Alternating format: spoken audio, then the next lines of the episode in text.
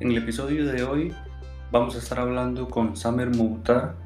Él es residente eh, médico de Venezuela y residente de aparato digestivo en Sevilla. Actualmente es residente de segundo año y estuvimos respondiendo todas las preguntas que ustedes nos fueron enviando a través de Instagram sobre la residencia en España y también algunos datos sobre el proceso previo a la residencia, o sea, el proceso para hacer el examen en España y el examen MIR y, y, todo el proceso que como médicos extranjeros tuvimos que pasar antes de poder conseguir nuestra plaza. Y luego estuvimos hablando y respondiendo todas sus preguntas sobre cómo ha sido nuestra experiencia como residentes extranjeros aquí en el país. No te pierdas nada de lo que hablamos porque respondimos muchísimas preguntas y eh, no olvides que este live lo tienes en video en el área de miembros de la página web, desde la cual te puedes hacer una membresía totalmente gratuita para tener acceso a este video, así como a un curso completo llamado eh, Conviértete en residente en España, donde te explico todo el proceso para poderte convertir en residente en España, incluyendo los requisitos para homologar el título, los requisitos para poder presentar el examen, cómo prepararse el examen para poderlo eh, pasar a la primera, poderlo aprobar y también eh, tener el mejor resultado posible. Y luego también te cuento todo sobre mi experiencia como residente en España, cómo es la residencia aquí en el país, cuáles son las ventajas, en fin, todo, todo lo que tienes que saber sobre la residencia lo tienes en este curso y vas a tener acceso también a tres manuales que he creado. Eh, con diferentes objetivos, todo esto lo vas a tener gratuito en el área de miembros, donde eh, te puedes hacer una membresía en hablando del sin más, vamos a pasar a la entrevista que tuve con Sandra.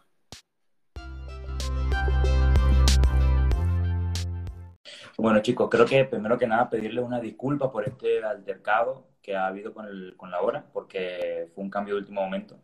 Pero bueno, fue un poco eh, un problema técnico más que todo, pero ya está, ¿vale? Ya damos inicio ahora y ya eh, sin ningún problema. Sí, ¿me escuchas bien ahora? ¿Verdad? Sí, sí, se escucha bien. Ok. Sí, no, no te preocupes, esas cosas pasan.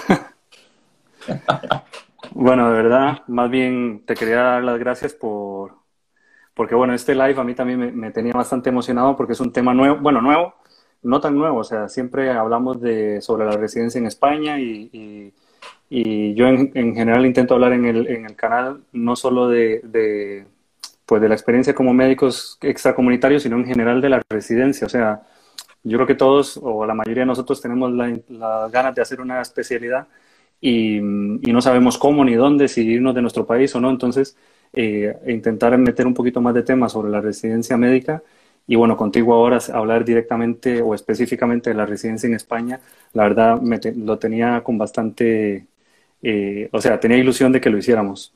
De verdad que sí, claro porque, porque mm, a veces siempre queremos hablar un poco más de, nuestra experiencia afuera, pero es que eh, eh, es muy amplio y abarcarlo en un solo post, en una sola historia, a veces es un poco difícil.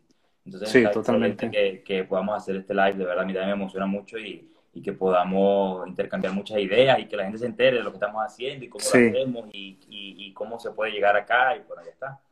Exacto. Compartir nuestra experiencia, básicamente. Exacto. Bueno, yo sé que hay mucha gente que, o sea, que, que nos está viendo, que, que siguen tu página, pero sí me gustaría que los que no te conocen, pues te conocieran un poquito. Entonces, no sé si quieres contarnos un poquito de dónde eres y qué, estás, qué especialidad estás haciendo y todo. Sí, yo, bueno, yo me llamo Samer, primero que todo, Samer Moutar, soy venezolano. Eh, me gradué en el 2017 en, en Venezuela, emigré en el 2018 eh, presenté el examen MIR de 2019, me preparé durante todo el 2018, escogí plaza en el 2019 y actualmente soy residente ya casi del segundo año de la especialidad de aparato digestivo en Sevilla. Eh, a, ver, a ver si podemos...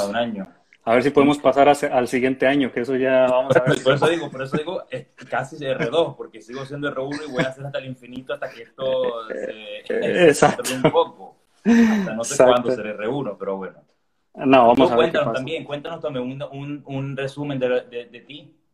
Sí, pues bueno, yo soy, bueno, ya sabes, soy Daniel, eh, yo soy de Costa Rica y yo me gradué en el 2014, estuve trabajando un par de años como médico general y luego me vine a preparar el MIR.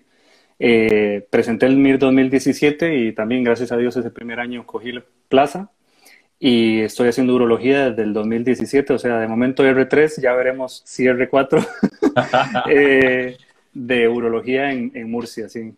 sí, la verdad que súper contento. Qué genial, qué genial. Pues nada, mm. es un resumen de ambos, ¿vale? Algo cortito porque estaremos hablando mucho más en profundidad en lo que queda del live. Y, y bueno, este, explicarles ¿no? a, los que nos están viendo que vamos a estar hablando de detalles que le pueden interesar a la mayoría de las personas, eh, detalles mm, un poco acerca de lo que es hacer el MIR, de lo que es hacer la residencia, qué esperar de ella, qué no esperar de ella, ventajas, desventajas de la residencia en España y, qué nos espera a nosotros como ya futuros especialistas en este país, mm, las posibles em, probabilidades que hay o oportunidades que podamos tener ya como, como adjuntos egresados de, de los distintos hospitales, ¿no? Em, hemos recogido una serie de preguntas, ¿cierto? Donde la, hemos puesto mm. en posts anteriores eh, las preguntas más interesantes de lo que ustedes nos hayan hecho y pues tenemos un resumen de lo que poco a poco pues iremos hablando Daniel y yo para, para ir aclarando detalles y cualquier duda que tenga la pueden ir preguntando, ¿vale? Y nosotros pues a la medida iremos respondiendo. Exacto. Lo único sí quería eh, también hacer un, un paréntesis y, recargar, chicos, porque esto Samir y yo lo estuvimos también hablando. Eh, yo creo que este live va, va a quedar súper bien para todos porque, porque no solo es para gente que se quiere venir a preparar el MIR y ser residente en España, sino también porque ahorita muchos van a escoger la especialidad y yo creo, o por lo menos vamos a intentar, pues contar la experiencia de nuestra residencia. Ya no sé si es mejor o peor, pero vamos a contar nuestra experiencia como médicos o sea, como residentes en este país y espero que con, o sea, esperamos que con eso también ustedes se den una idea a la hora de escoger plaza y ahora si tienen que coger la plaza, pues ojalá que les podamos ayudar un poquito con nuestra experiencia sobre cómo coger la mejor especialidad, ¿verdad? Claro, claro. Con eso también, perdona, decir que eh, temas, porque ya hay muchas preguntas que están saltando sobre, sobre cosas, digamos, que podríamos llamar del premir, digamos, sobre que que cómo, cómo, me tengo que preparar, que, este, cuánto tiempo tengo que prepararme, cómo me matriculo, todo eso. Eh, hay, es, el, hace un par de semanas yo hice un live con, con, Alejandra, una chica que se va a presentar, que se presentó, perdón, ahora al MIR, y estuvimos hablando mucho del proceso PREMIR y en el blog también yo tengo muchísima información sobre el tema, entonces no nos vamos a centrar en esa parte, sino que nos queremos intentar centrar en la parte de la residencia en España y un poquito también de la parte después, pero lo pre, recalcarlo. vamos a hablar poquito. Vale. Eh, no sé, tal vez si, como habíamos dicho, Samer, si hay una pregunta o, alguien nos preguntaba algo sobre el proceso Premier, que tal vez si, si tú quieres darnos una recomendación es, hubo algunas personas que, que, decían, bueno, yo hice el MIR, pero no voy a poder coger plaza, no sé si tengo que repetirlo, no lo repito. ¿Tú, tú qué le recomendarías a alguien que esté en esa situación? Bueno, ahora, bueno, ya pasado unos meses presentados el MIR y, donde ya la gente tiene ya claro si va a poder elegir plaza o no, porque ya, ya las listas definitivas están publicadas, eh, con todo el problema que ha habido ahora de, del confinamiento y todo lo demás, que se ha alargado muchísimo, la decisión también se alarga en las personas que deciden si tienen que o no tienen que repetir el MIR. Eh, las personas que han presentado el MIR ahora y sienten que tienen, porque hay, hay dos probabilidades. Primero, que puedas escoger plaza, pero no sea lo que te guste, o que no tengas ninguna posibilidad de escoger plaza, que ambas eh, se, pueden, se pueden manejar y se manejan de distintas formas. Si tienes posibilidad de escoger plaza, pero no puedes escoger la plaza que tú quieras, yo recomiendo desde lo más profundo, considero yo que tienes que volver a intentarlo. ¿Vale? No, no creo yo que, que, te debes quedar con una especialidad que no te guste, que sabes que, sabes que no te va a llenar, Puedes darle una oportunidad, sí, pero entonces ahí vamos a otra cosa. Una cosa es que no te guste la especialidad, otra cosa es que no te convenza la especialidad. Ahora, si no te convence, puedes darle una oportunidad. Si sabes que no te va a gustar, lo mejor es, es intentar una segunda vez. No eres menos por intentar una segunda vez. Conozco gente que ha intentado tres veces el MIR y a la tercera se consigue la plaza. Tengo amigos en mi hospital que a la tercera consiguieron la plaza que más querían, o sea, no se rindieron en el proceso. Así que es una recomendación, vamos, pero al final la, la decisión es muy personal, es una decisión muy objetiva de cada persona, dependiendo de las posibilidades, dependiendo de lo que quiera, no quiera. Pero siempre que puedas darte la oportunidad de volver a hacerlo y buscar realmente lo que quieres, yo recomiendo hacerlo, sin duda. Vale, estoy de acuerdo contigo en todo, también. Al final eh, vamos a trabajar en esto 30, 40 años de nuestra vida y es mucho tiempo para trabajar en algo que no te guste. Pues, pues claro, por supuesto. Es que vas es lo que vas a hacer el resto de tu vida. Dedicarle un año más de sacrificio a lo que vas a hacer el resto de tu vida vale la pena, sin duda alguna. Exacto. Vale la pena. Bien. A ver, Daniel, ¿qué opinas tú? Mm, una pregunta que nos hacen muchísimo. Trabajar y hacer el MIR. ¿Qué opinas tú de trabajar y hacer el MIR? ¿Es rentable? ¿Es posible? ¿Se hace? ¿No se hace? ¿Se logra el objetivo haciéndolo? Hay mucha gente que viene a España y que no tiene los recursos para poder hacer el MIR de forma... y tiene que trabajar. ¿Qué le puede decir a esas personas que tienen que trabajar o que pueden trabajar y tienen que decidir si hacerlo o no hacerlo y preparar el, mismo, y preparar el MIR al mismo tiempo? Claro. A ver, yo mi recomendación personal es que, a ser posible, uno, no, uno solo, solamente se prepare para el MIR. El MIR es un examen que es completamente diferente a lo que estamos acostumbrados a hacer en la, en la carrera y se, se, necesita, si uno quiere un buen resultado, necesita dedicarse prácticamente 100% al estudio. Entonces yo personalmente creo que no es buena idea estudiar y trabajar.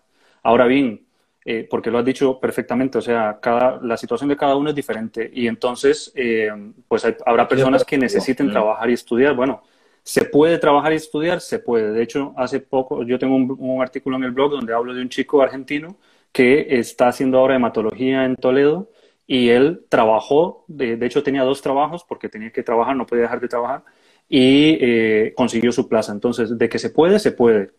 Pero yo creo que es bastante más difícil, es más difícil concentrarse, eh, no sé, yo a ser posible intentaría no trabajar y estudiar como mucho intentaría decirle, bueno, como, como lo hice yo, eh, trabajar durante un tiempo, cuando todavía la preparación no es muy fuerte, y los últimos ocho o nueve meses de la preparación, sí dedicarse ya solo al MIR, porque si no va a ser mucho más difícil.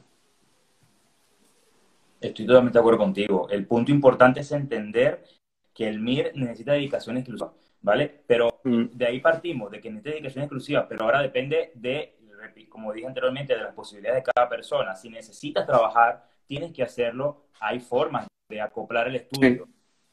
¿Vale? Que vas a tener menos horas de estudiar. Ya de estudio la vas a tener que rentabilizar más. Tener que hacer cosas que te rentabilicen más el tiempo para que pueda compensar el trabajo que tengas que hacer para poder estar tranquilo mientras preparas el MIR. No estamos diciendo que sea imposible, claro que se puede. Hay muchísimos casos de gente que trabaja, lo, tienes eh, como posible opción, no trabajes mientras prepares el MIR. Vale. Duda súper importante que la gente tiene muchísimo. ¿Qué va a pasar con el examen del MIR del 2021? Hmm. Yo la verdad también me lo pregunto. honestamente te digo, no tengo ni idea.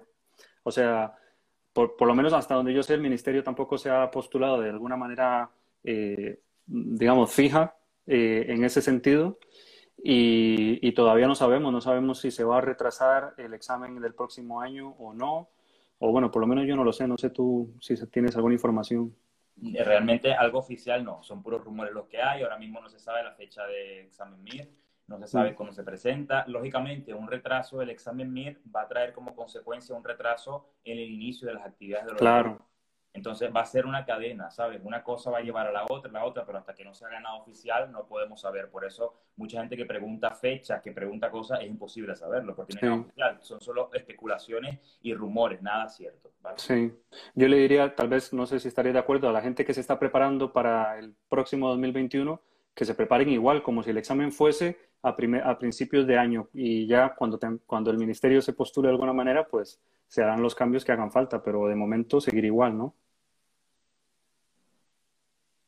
Yo considero que debes prepararte como si el mes va a ser ahora en enero, febrero, y ya posteriormente, si cambian la fecha, la cambian y ya está, pero no te, no te rompas la cabeza pensando que va a ser una fecha distinta,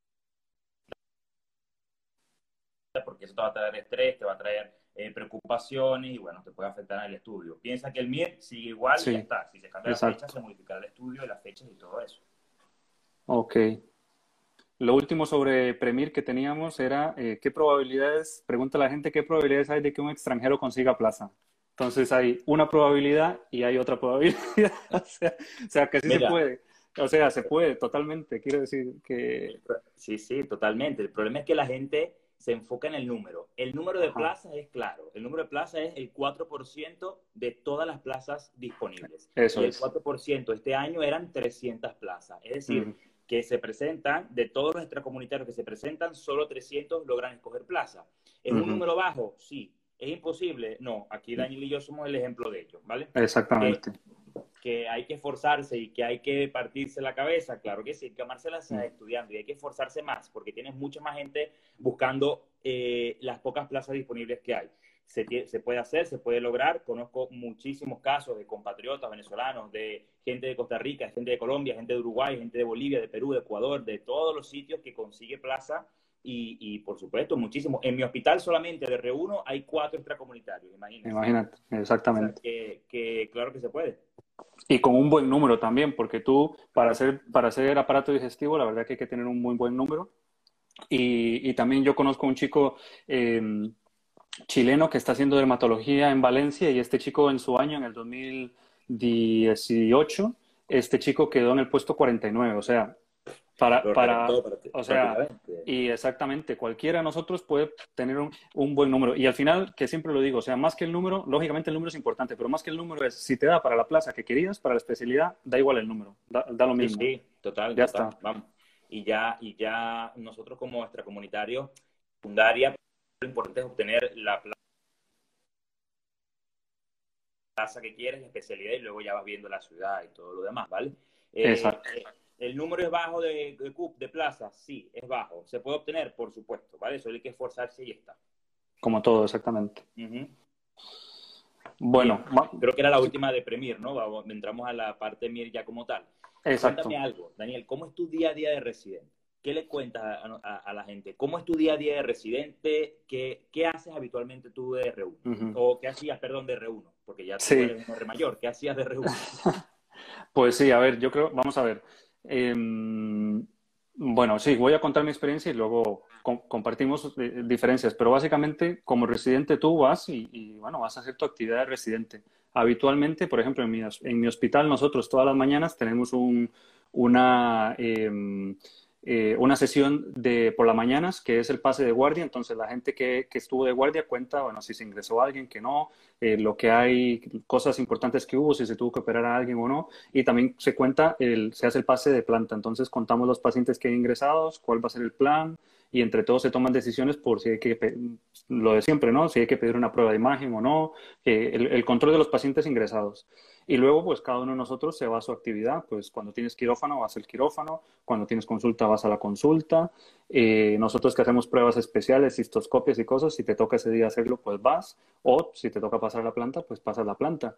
Y habitualmente, más o menos a las 3 de la tarde, que es cuando se acaba la actividad laboral, pues te sueles ir a casa. Es verdad que en mi hospital es un poquito, bueno, no es, la residencia no es fácil, entonces hay días que no sales a las 3, sales a las 3 y media, a las 4, hasta que terminas el, digamos, la actividad que tengas, pero habitualmente a las 3 de la tarde ya estoy de vuelta en mi casa. Vale, perfecto. O sea que una actividad asistencial, eh, asistencial no, es un horario relativamente fijo, ¿no? Sí, sí, A, la gente, a diferencia de las, de las residencias en Latinoamérica, donde el horario es un poco más mm. esclavizante. Claro. la residencia que se hace en la mayoría, hablo por mi parte en Venezuela y he escuchado también casos en Costa Rica en donde em, la residencia es muy esclavizante, donde el R1 es eh, el que lleva mucho del peso mm, del trabajo del trabajo fastidioso. sí, trabajo duro. El papeleo, eh, los ingresos, eh, las altas, los informes, todas estas cosas eh, que te llevan un montón de tiempo, que sabes cuándo entras, pero no sabes cuándo sales, aquí generalmente no pasa. Aquí em, el horario es un poco más un poco más ajustado, respeta mucho el horario de los residentes y el residente eh, se siente realmente como parte del equipo, no es una persona que hace el trabajo que a, otro que a los demás le da fastidio, no, el residente forma parte del equipo, eh, forma parte de las decisiones, parte de las decisiones que se toman y, toman en cuenta la, la opinión. Eso, es algo muy importante, que toman en cuenta y yo me he dado cuenta que te toman en cuenta mucho para, para las acciones a tomar con los pacientes que tienen en el resto de, la, de América Latina y más R1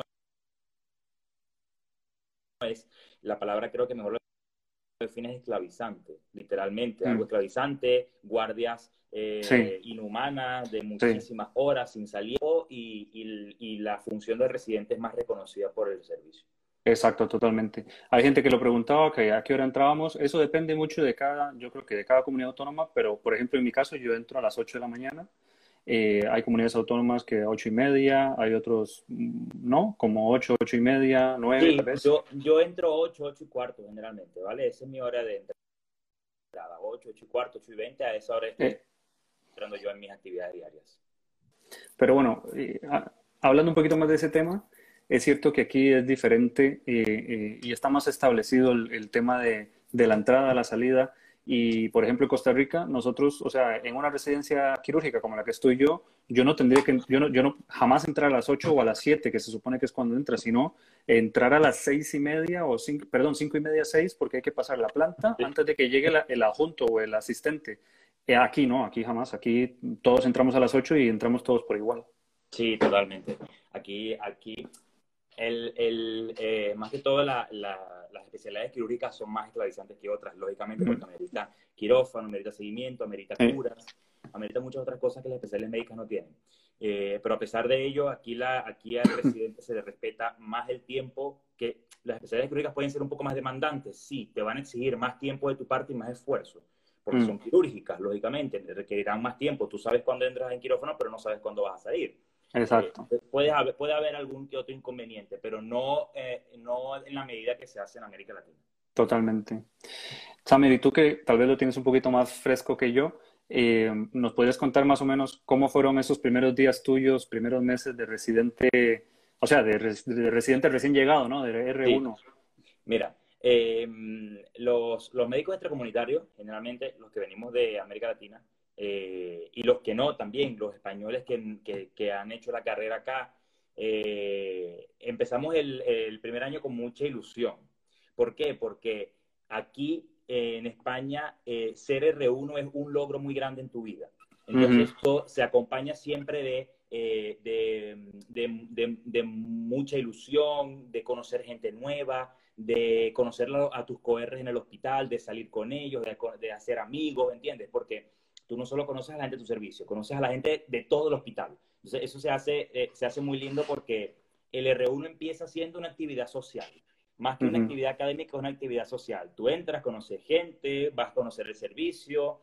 Entonces, el R1 eh, lo empiezan asignando con muy pocas responsabilidades. Yo entré de R1 teniendo la experiencia de haber trabajado en mi país, yo trabajé en mi país, hice parte de la rural que exige en Venezuela, no la hice completa, pero hice parte, es decir, que ya tenía un poco de experiencia trabajando.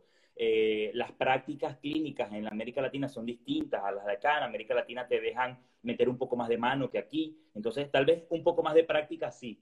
Eh, em, entonces eso tal vez da un poco más de soltura, ¿verdad? Mm. Y, y, pues al inicio, claro, muy duro. ¿Por qué? Porque la forma de hacer la medicina aquí es, eh, es distinta a la que yo conocía, en el sentido de, de las puertas de urgencia, cómo se organiza, de, de, la forma de impedir. Por ejemplo, en Venezuela el sistema telemático no está, no está hecho, mm. todo es a mano, las historias clínicas se llenan a mano. Entonces, para mí era algo nuevo tener que llenar una historia clínica en computadora. Algo tan, tan básico como eso, para mí fue algo nuevo, ¿sabes? Yo nunca había llenado una historia clínica, era a mano. Y mi letra es horrible porque toda mi carrera escribía a mano la historia clínica. Entonces, aquí fue empezar otra vez algo nuevo, eh, em, empezar a, a, ver que teníamos los recursos disponibles. Eso era, muy, eso era para mí increíble, pues el hecho de que me llegaba a mí un código ictus y yo le pedí un TAC y a los 10 minutos lo tenía ya pedido y de mm, hecho, ¿sabes? En Venezuela eso es imposible. En Venezuela tú no puedes, con un código ictus, un código infarto, por ejemplo, hacer las pruebas necesarias. El paciente no lo va a tener a menos que tenga el dinero para pagarlo por forma privada. Eh, no sé cómo es en Costa Rica, si en Costa Rica es igual. Imagino. Parecido, muy parecido. Hay retraso y eso conlleva lógicamente repercusión en el salud, de la, en el salud del paciente. Eh, mi, mi inicio de R1 fue bastante bonito al inicio, agobiante después, porque te empiezan a demandar. Tú al principio ingresas como un estudiante, aunque eres R1 y cobras, eres un estudiante, ¿vale? No te asignan responsabilidades. Tú llegas, interrogas al paciente, haces cosas. Si haces algo mal, es culpa de tu supervisor, no culpa tuya. Pero ¿qué pasa? A medida que vas avanzando, te, te van asignando responsabilidades. si hay un error con el paciente ya empieza a ser tu culpa y ya te empiezas a dar cuenta que tienes que ser más consciente de que tú eres el encargado del, cuidado del paciente que tienes a tu mando. Entonces, eh, al principio es muy ligero en el sentido de que te permite y te da mucha libertad y te, da, te tienen paciencia. Si cometes un error, te lo, te lo perdonan sin ningún problema porque saben que estás aprendiendo, no tienen problema. Eso es. Pero a medida que va avanzando el R1, eh, se hace, lógicamente, más responsabilidades y los errores se empiezan a pagar con un poco más de, de, eh, te riñen un poco más los adultos, porque ya saben que estás en capacidad de tomar decisiones. Entonces, empieza muy bien, muy ligero, pero la curva de ascenso de responsabilidad es, muy empinada, porque rápidamente empiezas a tener responsabilidades y ya tienes que mentalizarte que no eres un R1 estudiante como ingresó, sino que ya eres un, un residente que tiene que hacerse cargo de muchas cosas dentro del servicio ya eres el encargado de llegar temprano, ya eres el encargado de ver qué pasó con el paciente la noche anterior, de ver sus analíticas, de si le hicieron o le hicieron la prueba, de ver si le midieron la orina o le pidieron la orina, de ver si le hicieron las pruebas o no. Ya es tu responsabilidad, que al principio no, porque al principio te lo digo, está como muy pintado de mariposa, muy lindo todo, pero ya progresivamente va siendo un poco más complejo. Exacto. Oye, ¿y tú notaste, como, como trabajaste un tiempo antes como médico general, digamos, ¿tú notaste alguna diferencia entre tus capacidades, digámoslo así, o tu soltura cuando entraste como R1 versus un R1 de España? Mira, eh, siempre escuché comentarios de que los, médicos que venimos de América Latina, porque ejercemos la medicina al graduarnos, tenemos un poco más de soltura. Y, es algo lógico. ¿Por qué? Porque si ya tenemos la práctica, tal vez nos cuesta un poco menos tomar decisiones la gente aquí en España es muy lista, es gente que eh, teóricamente está muy bien preparada. Lógicamente, la forma de hacer la medicina aquí es distinta, porque aquí te gradúas y preparas el MIR sin nunca haber ejercido la medicina, a menos que hayas trabajado tú por tu cuenta. Pero mm. nunca vas a ejercer la medicina si haces la carrera aquí, porque haces la carrera, te gradúas e inmediatamente haces el MIR. Tu primer acto médico es siendo residente, no siendo médico. Entonces, eso es una gran diferencia eh, respecto a, nosotros allá. Al principio sí, al principio era un poco más suelto, al principio... Se ha ido, se ha ido, chicos, pero bueno, eh, es cierto, es cierto, la verdad. Yo también he notado una, o sea, o noté una diferencia bastante importante. Eh, con los residentes cuando yo, cuando yo empecé, es decir, yo sentía que yo tenía mucha más soltura para hablar con el paciente, eh, al explorarlo sabía cómo explorarlo, hablarle, explicarle lo que tenía y al principio notaba que había una diferencia en esa parte práctica en comparación con otros compañeros españoles. Pero es completamente cierto que, que aquí en España la, la formación teórica es súper, súper fuerte y, y, y, son gente súper lista. Y, pero tal vez, lo, eh, tal vez esa es la única ventaja que veo, eh, que es lo que ha dicho Samer, que, que al tener un poco más de soltura práctica, eh, al principio eso te facilita, digamos, el inicio de la residencia. Yo creo que para un residente español al principio es muy agobiante porque es como que te sueltan directo a, o sea, de, un momento a otro pasaste de ser estudiante a, a tener ciertas responsabilidades, aunque van progresivamente, aún así, pues se nota. Entonces, en ese sentido, desde Latinoamérica venimos un poquito más preparados eh, a nivel práctico. Bien, importante pregunta que mucha gente nos hace, Daniel. ¿Cuánto, mm. cuánto, gana un R1? ¿Cuánto gana un residente en España? Sí, bueno, pues eso es diferente, o sea, varía de una comunidad autónoma a otra, ya también tú lo sabrás. Eh, no, no es que varíe mucho tampoco, la verdad que variarán unos 50 o 100 euros eh, de una comunidad autónoma a otra, no, tampoco es mucho, pero sí hay una diferencia. O sea, no gana lo mismo un residente en Madrid que lo que gano yo en Murcia o lo que ganará en Sevilla o lo que ganará en Barcelona. Eh, yo de R1, ya, bueno, ahora nos cuentas tú, pero yo de R1 con las guardias estaba ganando en torno a, a los 1.700 euros ya netos, digamos, ya sin o sea, después de, descontar los, impuestos. Entonces, eh, a mí esos 1.700 euros me, dan perfectamente para vivir súper bien. De hecho, vivimos en una casa mucho más grande tal vez de lo que necesitamos mi esposa y yo, pero, porque gracias a Dios nos podemos permitir vivir aquí. Entonces, eh, nos da para vivir perfectamente. O sea, nos da para vivir perfectamente. Perfecto. Sí, el, el rango de ganancias es ese, ¿sabes? eh, aquí eh, en España la salud está descentralizada. Quiere decir que las comunidades autónomas toman las decisiones de su salud. Es decir, el gobierno central toma las decisiones más grandes, pero ya cada comunidad autónoma puede tomar sus propias decisiones. Por eso es que el pago en cada comunidad autónoma es distinto. Depende de la hora que te paguen la guardia, depende del sueldo base, suele ir entre 1.600 y 2.000 euros mensuales dependiendo de la cantidad de guardias que hagas, porque las guardias se pagan aparte, las guardias no, son, no, forman parte del sueldo básico. Las guardias son un pago, un pago complementario. Se paga el sueldo básico y luego el pago complementario que termina de eh, llenar el, sueldo. Exacto, exactamente. Vamos a ver, ¿qué otra pregunta nos tenían acá?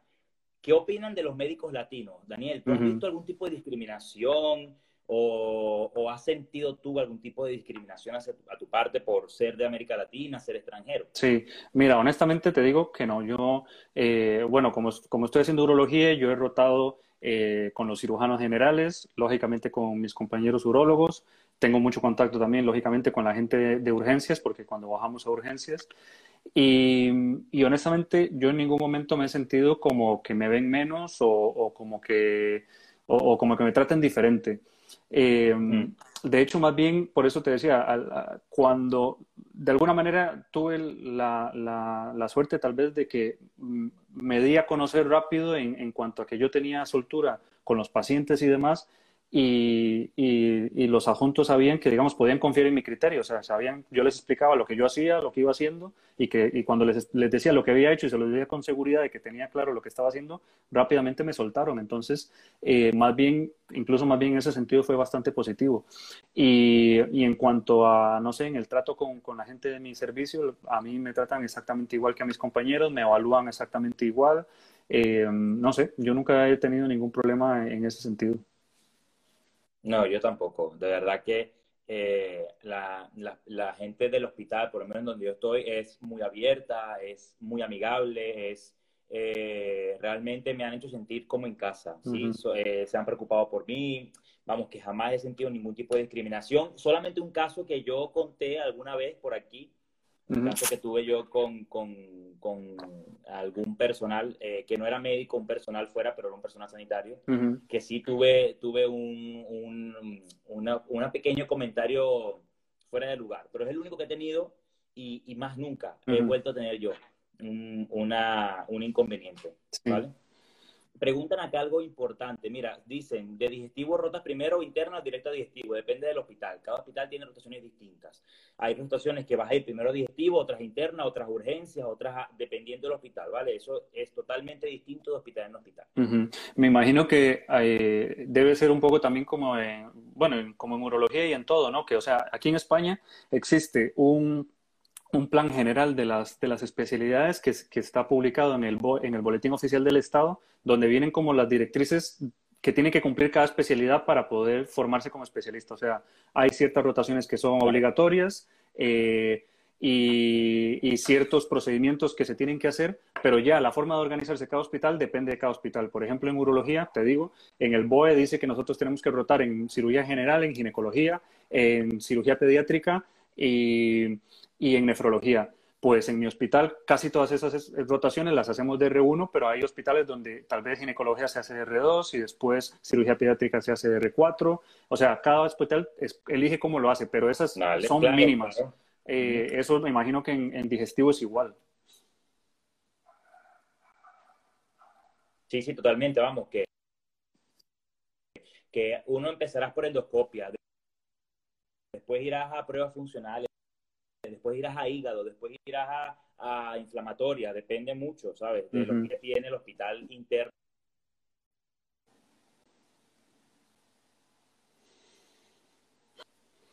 Perfecto, mira, una pregunta interesante. Actividad asistencial de los médicos.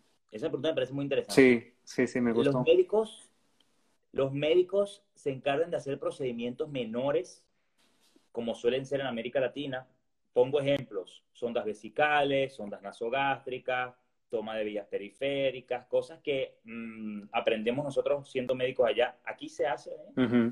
A ver, eh, aquí es verdad, España tiene una particularidad que de hecho no tiene ninguna otra, ninguna otra parte de Europa, que es que las, las enfermeras, o sea, enfermería, tienen muchas más eh, eh, responsabilidades que, en el resto de, Europa, de hecho. Entonces aquí las, las enfermeras, por ejemplo, bueno, lógicamente son, ponen sondas, hacen, toman sangre, pero también suelen hacer los electrocardiogramas y suelen hacer, tomar los gases arteriales y los hemocultivos. Entonces, esas son actividades que tú, bueno, que nosotros como residentes nos quitamos de encima. Esas cosas las hace la enfermera. Me llamó muchísimo la atención la primera vez que lo vi cuando vine, pero que, yo le digo a la enfermera, hazle tú, o sea, hazle un electrocardiograma y cuando ya está la tira, pues me la da y yo la, y yo la veo. Eh, entonces, en ese sentido, nos... como urólogo tengo que poner muchas ondas. Eh, Summer volverá enseguida, pero bueno. Yo sí que tengo que poner sondas, pero porque yo pongo, hago los sondajes más difíciles, pero habitualmente em, las enfermeras son las que hacen el primer sondaje y si no pueden ya me llaman a mí. Em, pero sí que es cierto que nos quitamos mucho de esa tarea. Digo que sí, que nosotros nos quitamos mucho de, de esa parte, digamos, de actividad Mm, menor, o sea, menor es que no creo que sea la palabra, pero sí, como, o sea, mucho de lo que hacíamos como internos en Latinoamérica, de, de, poner sondas, de tomar gases arteriales, hacer electrocardiogramas y todo, eso aquí no lo hacemos porque lo hace enfermería. Eh, tú te dedicas más a la parte, no sé, pues clínica, ¿no? O sea, diagnósticos, ver las pruebas de imágenes, eh, tratar al paciente, eh, básicamente eso. Sí, aquí, aquí yo, yo quedé asombrado realmente cuando yo llegué y no se me olvida, una vez yo le iba a indicar a un paciente en mis primeras guardias una sonda vesical y ya yo estaba preguntando dónde estaba la sonda vesical para ir a ponérsela. Y la enfermera me dice, pero que tú eres tonto, eso se pone en enfermería, eso no lo ponen los médicos. Yo, ¿cómo, cómo que no lo ponen los médicos? Para mí fue increíble. Yo dije, de verdad, eso, eso es un avance muy grande. sí, sí, sí enfermería aquí esté tan capacitada, porque si hay algo que decir aquí es que los enfermeros son, en el sentido de que son muy capaces y, y, son capaces de hacer procedimientos. Te ponen una sonda vesical de forma increíble, mm, sonda nasogástrica, eh, caterización arterial, gases arteriales, vamos que... De hecho, la enfermería aquí en España eh, es muy solicitada a nivel europeo. O sea, un enfermero de España o una enfermera se va a trabajar a otro país de, de, Europa y tiene mucha facilidad porque hacen mucho. Ok, sobre tal vez una, una, pregunta que puedo responder rápido sobre, la, sobre los sistemas de evaluación.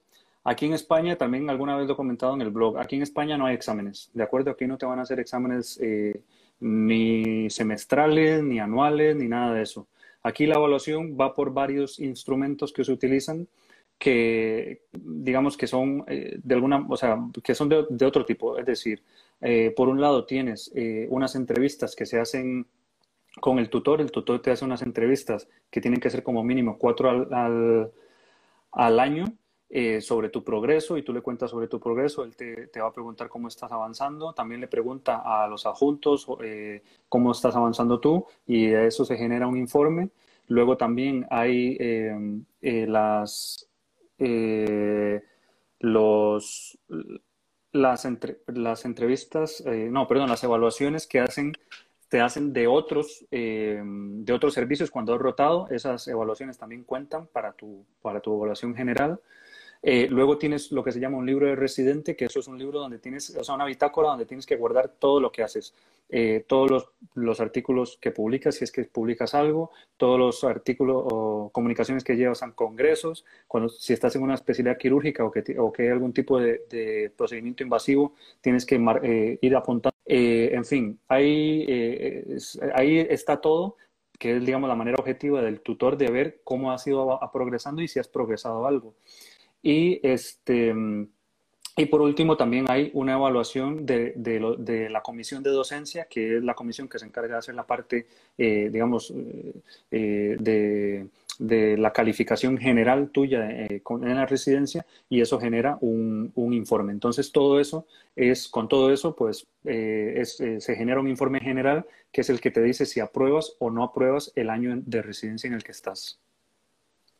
Ya, estoy de vuelta. No te preocupes. Qué disgusto, qué disgusto esta conexión, de verdad. Nada, no te preocupes. Eh, no sé si escuchaste, pero bueno, respondí sobre el tema de las, del sistema de evaluación, que mucha gente preguntaba sobre cómo se evaluaba aquí. Y, bueno, ya, bueno, tú, a, ti, a ti te acaban de evaluar por primera vez, ¿no? Tienes que entregar el libro de residente. sí, correcto. Eh, eh, las entrevistas, todo eso fue lo que, lo que estuve mencionando. Que como aquí no hay exámenes, a la gente le choca mucho eso. sí, para nosotros es increíble que no haya examen. Yo no lo sabía. Sí. Y el hecho de que no haya exámenes eh, te hace entender que la responsabilidad de aprender es pura y netamente tuya. Sí. Porque en, Venezuela hay, exámenes de residencia y tienes que estudiar. Si repruebas no pasas de año. Aquí un poco más, aquí un poco más a, la, buena voluntad de cada residente de que tienes que aprender porque sí, porque si no la vas a pasar mal siendo especialista, si no aprendes a hacer las cosas bien. Claro. Eh, un tema importante que han tocado aquí son el tema de las subespecialidades, de los fellows. Eh, nosotros llamamos fellows. Aquí, em, como saben, en América Latina hay algunas especialidades que prelan por otras. Por ejemplo, las especialidades quirúrgicas, si tú quieres ser urólogo, cirujano plástico, cirujano cardiovascular, primero tienes que hacer cirugía general. si, tienes, si quieres ser eh, gastroenterólogo, cardiólogo, tienes que hacer primero medicina interna. Aquí eso no existe, aquí ingresas directamente en la residencia. Ahora, existen subespecialidades, por ejemplo, los que son digestivos y quieren ser hepatólogos, tienen que hacer un máster en hepatología para poder ejercer de hepatólogos, ¿vale? Los que son cardiólogos y quieren hacer hemodinamia, tienen que hacer un máster de dos años para poder ser hemodinamistas. Esos máster generalmente son privados, no son del sistema público, sino que uno tiene que costearlos para poder estar dentro del máster. O sea que sale un poco del sistema de preparación MIR porque ya depende de cada uno cómo prepararse, cómo hacerlo y ya de los recursos que uno tenga. Entonces, bueno, ese es con respecto al tema de las subespecialidades. Sí se hacen, pero ya una vez acaba la residencia y em, una vez ya tú sabes lo que quieras hacer, lo que gusta, lo orientas, pero te lo costeas tú y lo vas buscando tú, o tú buscas patrocinio de otra forma, pero ya por tu parte, no por parte del hospital ni del ministerio. Exacto, sí. Y, mm, también muchas veces las sociedades, las, las, sociedades de especialidades también ofrecen esos, eh, esas subvenciones para hacer la, la, subespecialidad dentro o fuera de España. Por ejemplo, la Asociación eh, Europea de Urología tiene fellows que tú te vas, pues si quieres hacer algo en litiasis, pues te vas a Italia, por ejemplo, y, tienes que aplicar y si te lo aprueban, te vas un año y te lo pagan para irte a formar en, ah, litiasis fuera. Eh, pero es algo, es algo completamente fuera del MIR, o sea, no, eso no se entra por vía MIR ni mucho menos. Sí, sí, ya depende uno de postear, ya depende uno de, de tocar puertas y ya, pero bueno. Ya no depende de, eso, del sistema MIR, sino de, la, de, la, de lo que hace uno, uno mismo por su parte, ¿no? Y de lo que hace el servicio, te puede dar también dependiendo ya de lo que quieras hacer. Exacto. Eh, eh, eh, a ver, yo creo que ya hemos cubierto un poco las preguntas de la residencia como tal, ¿verdad? ¿Nos queda algo? Sí, mira, voy a responder una que, que es interesante, a alguna gente le interesará. Hubo una chica que, es que no sé cómo se llama, pero me mandó su pregunta a través de de, de, los suscriptores que tengo de, por correo electrónico, una chica que se pone Chick Meli, que es de Ecuador, y ella me, ella me preguntaba, en el caso de que yo quiera quedar embarazada mientras hago la residencia, pues, ¿qué, qué pasa? O sea, ¿qué, ¿qué, va a pasar? ¿Hay algún inconveniente o no? A ver, eh, o sea, tú como residente eres, eh, estás, eres un trabajador, pero con unas diferencias muy importantes que al final también te hacen ser un estudiante y eso es importante para los extranjeros porque al final el contrato que te dan no te permite, o sea, no es un contrato de trabajo porque eres un estudiante, pero en el resto de efectos eres un trabajador, entonces tienes los mismos derechos, con lo cual, por ejemplo, una mujer que queda embarazada, aquí tiene derecho, em, a, ver si lo digo bien, son eh, un mes antes del parto, tiene, se, o sea, puede darse de baja y cuatro meses después del parto también, e incluso, eh, o sea, las leyes como tal no me las sé, eso lo digo desde ya, pero sí sé por, por casos que he conocido que esos otros esos cuatro meses después del parto se pueden prolongar incluso hasta un año si, para estar el primer año en casa con el, con el, con el bebé. Entonces, eh, no sé si cuando es un año, o sea, esos, esos cuatro meses que he dicho, sí te los pagan.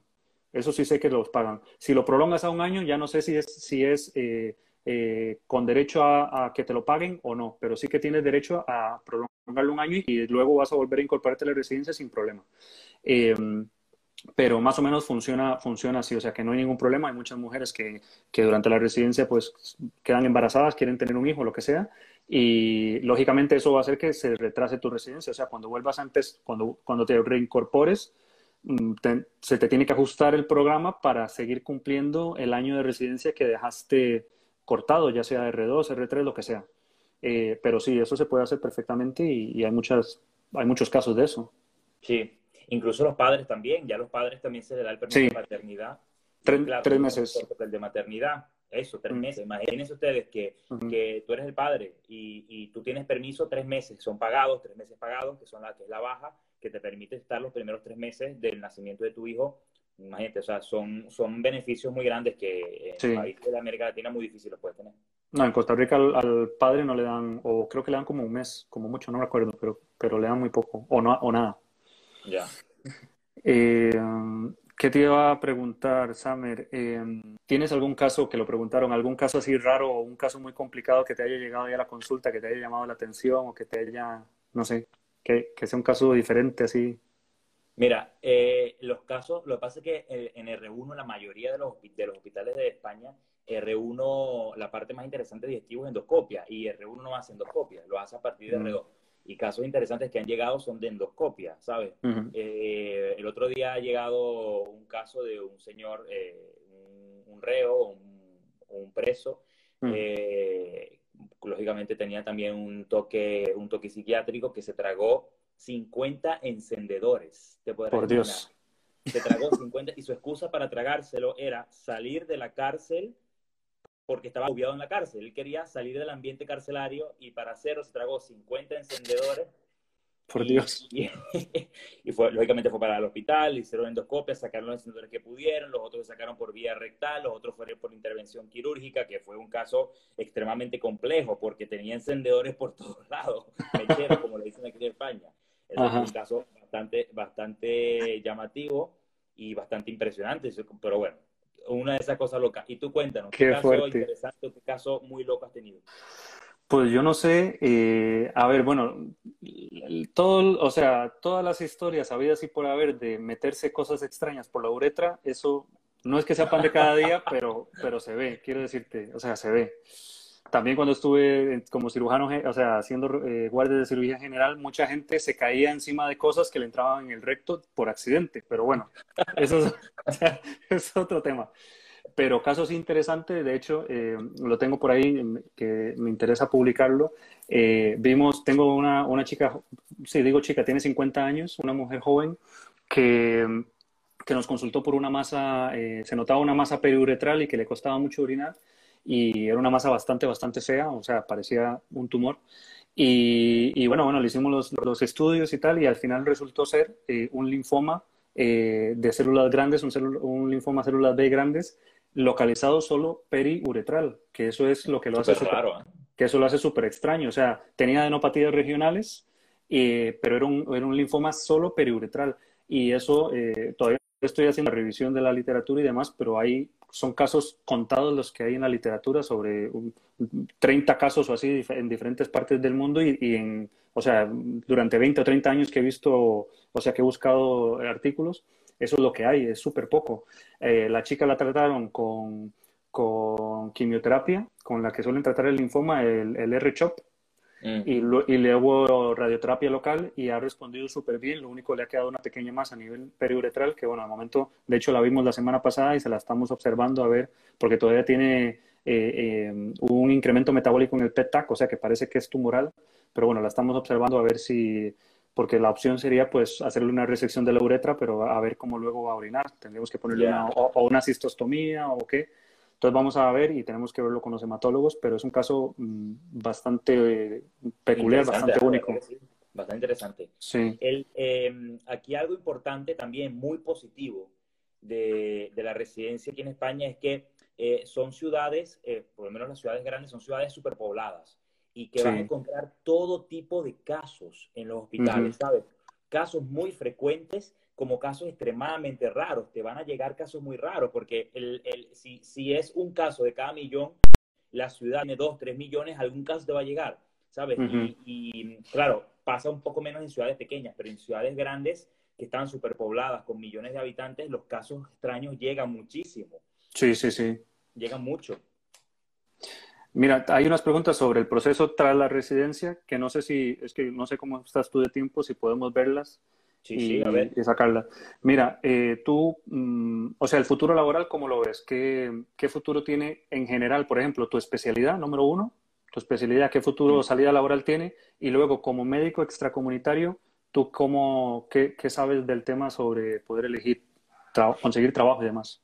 Bueno, eh, tú lo mencionaste muy bien en algún momento, el residente médico extranjero en España, en su estatus legal es un estudiante, no es un trabajador. Incluso el- la tarjeta que te dan es una tarjeta de estudiante. Tú estás como estudiante, ¿vale? No estás como, como trabajador. Eh, eso tiene ventajas y desventajas. Mm, Una desventaja muy grande es que cuando sales de la residencia, tu contrato de estudiante se acaba. No eres un trabajador, ¿vale? Hay leyes que te permiten prorrogarlo un poco más y buscar empleo en ese tiempo de prórroga. Pero en teoría, tú acabas la residencia y ya no tienes estatus legal en España hasta que consigas un trabajo.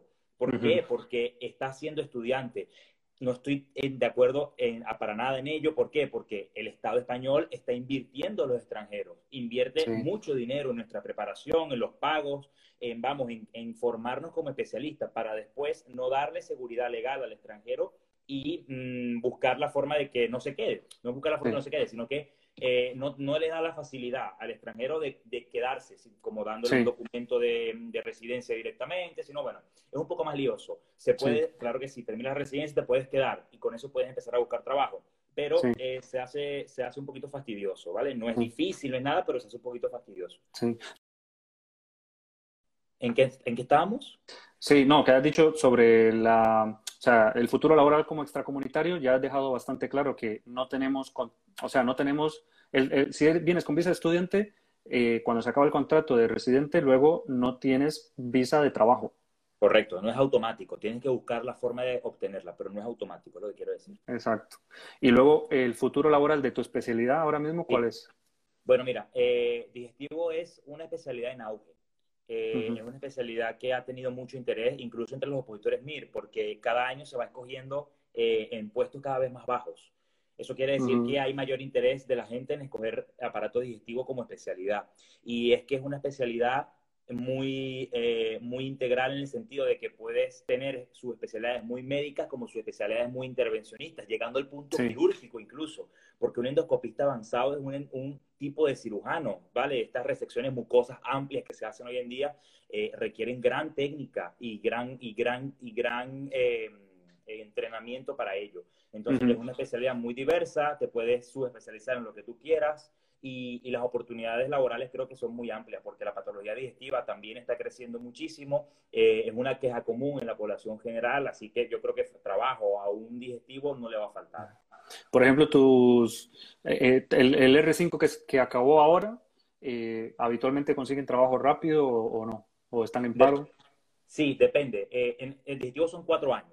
Entonces, Sí. lo que, lo que, la los R4 que acaban, eh, ya antes de que acaben, suelen ya tener algún contacto con algún Sí. hospital. Generalmente puede ser el hospital donde hicieron la residencia, otras veces no. ¿Por qué? Porque ya no hay plazas disponibles. Entonces, se van a buscar un poco, eh, un poco el destino en otros hospitales. Otra cosa que no es muy positiva hoy en día en España eh, es la situación de los contratos un poco precarios. No es secreto para nadie que los contratos hoy en día en España no son los mejores. Son contratos de poco tiempo eh, y que no le, no le dan seguridad laboral al médico. O sea, contratos de tres meses, de cuatro meses, de seis meses, que una vez se acaban, te pueden o no te pueden renovar. Entonces estás como en una incertidumbre. Y eso ha estado aumentando un poco, que bueno, esperemos que cambie progresivamente.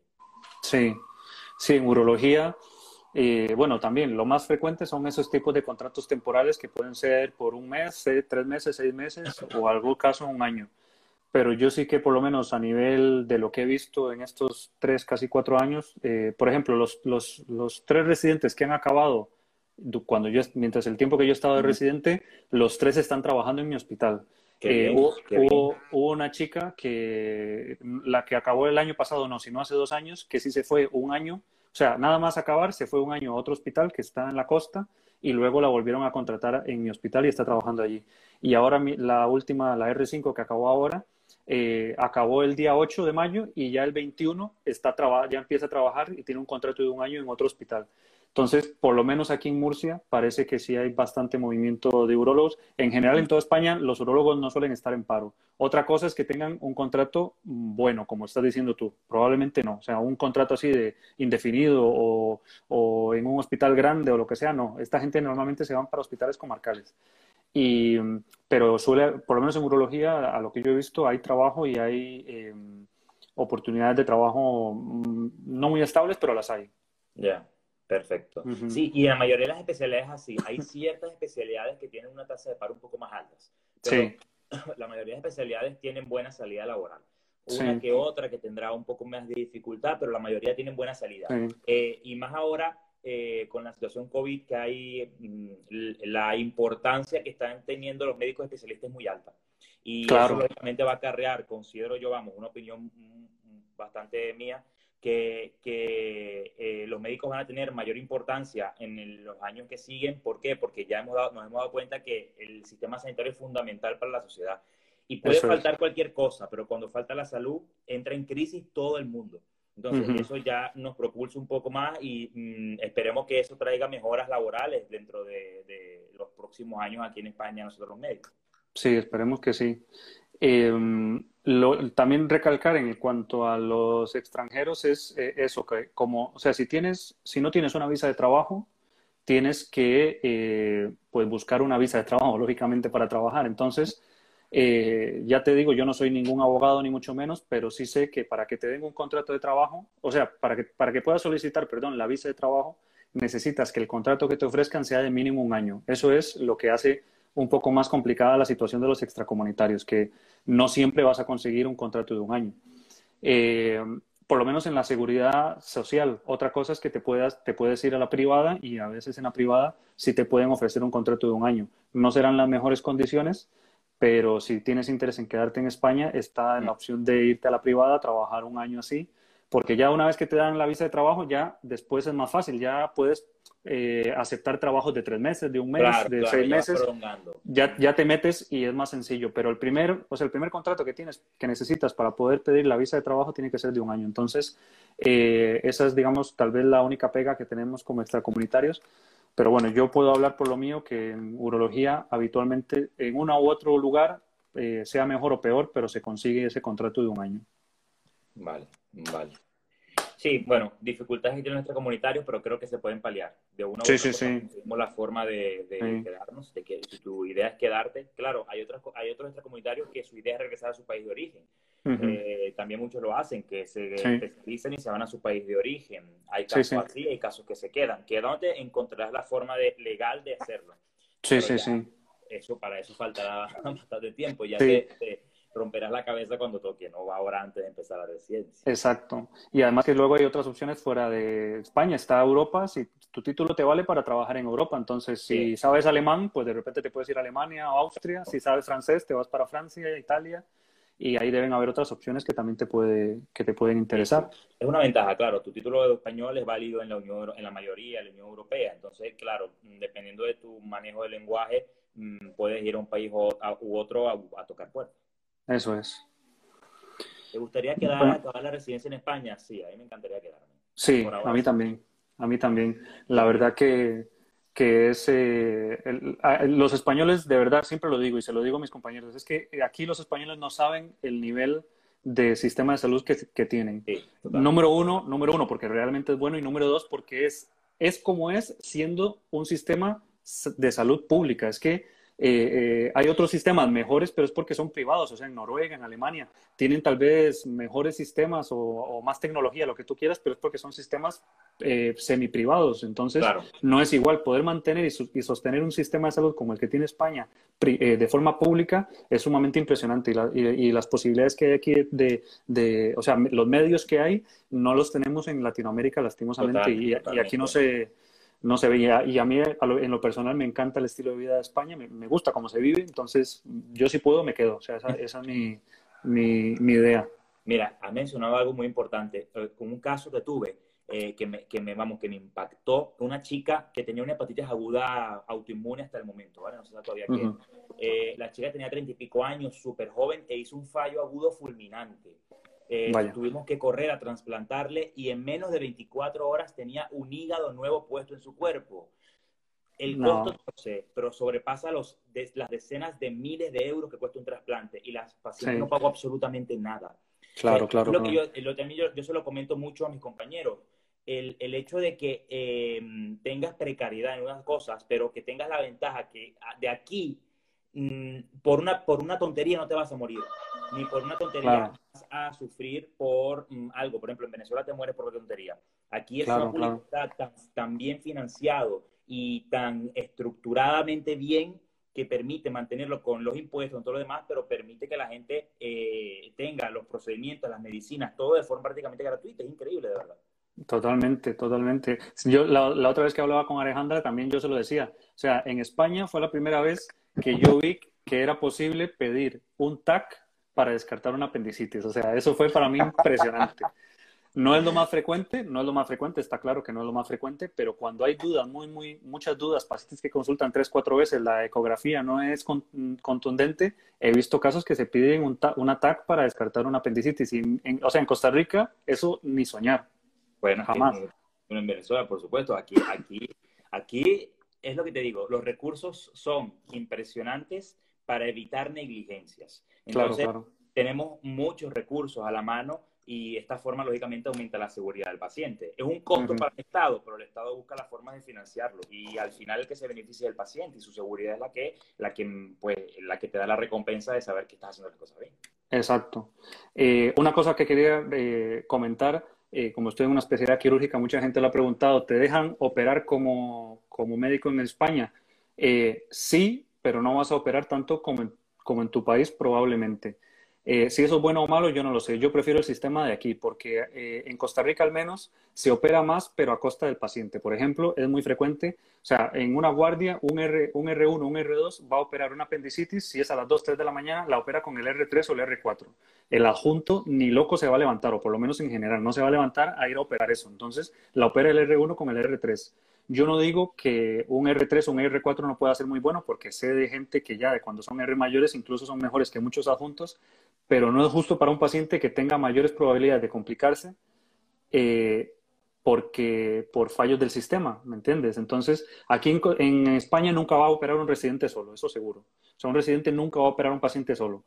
Entonces, mm, y, para que te dejen operar, te tienen, que te, tienen que verte que tienes habilidad. Me imagino que en la endoscopia es, es lo mismo, o sea, te irán dejando poco a poco y, y, hasta que no vean que tienes conocimiento y que, y que, tienes agilidad, no te van a dejar hacer una endoscopia solo o una endoscopia completamente. Entonces, lo mismo en, las quirúrgicas, o sea, hasta que no demuestras que tienes habilidad y que sabes lo que estás haciendo, no te van a dejar operar. Entonces, seguro que vas a operar menos que, que, por ejemplo, en mi caso, que en Costa Rica, pero yo, por ejemplo, ya de R3, yo ya me siento bastante capacitado para operar casi todo lo básico que un urólogo tiene que operar. Las RTU de vejiga las hago yo, RTUs complejas he hecho, RTU de próstatas grandes también me ha tocado hacer, ureteroronoscopias las hago yo perfectamente casi todas. Hay casos muy complejos que lógicamente uno no puede hacer, pero, pero en términos generales también. Y por ejemplo, estoy bastante emocionado porque el lunes, eh, aunque estoy saliente de guardia y, debería irme, pero eh, hay una penectomía y es una penectomía parcial y eso, que yo sepa, ningún compañero mío de residente lo ha hecho y a mí me van a dejar hacerla si me quedo. Entonces yo,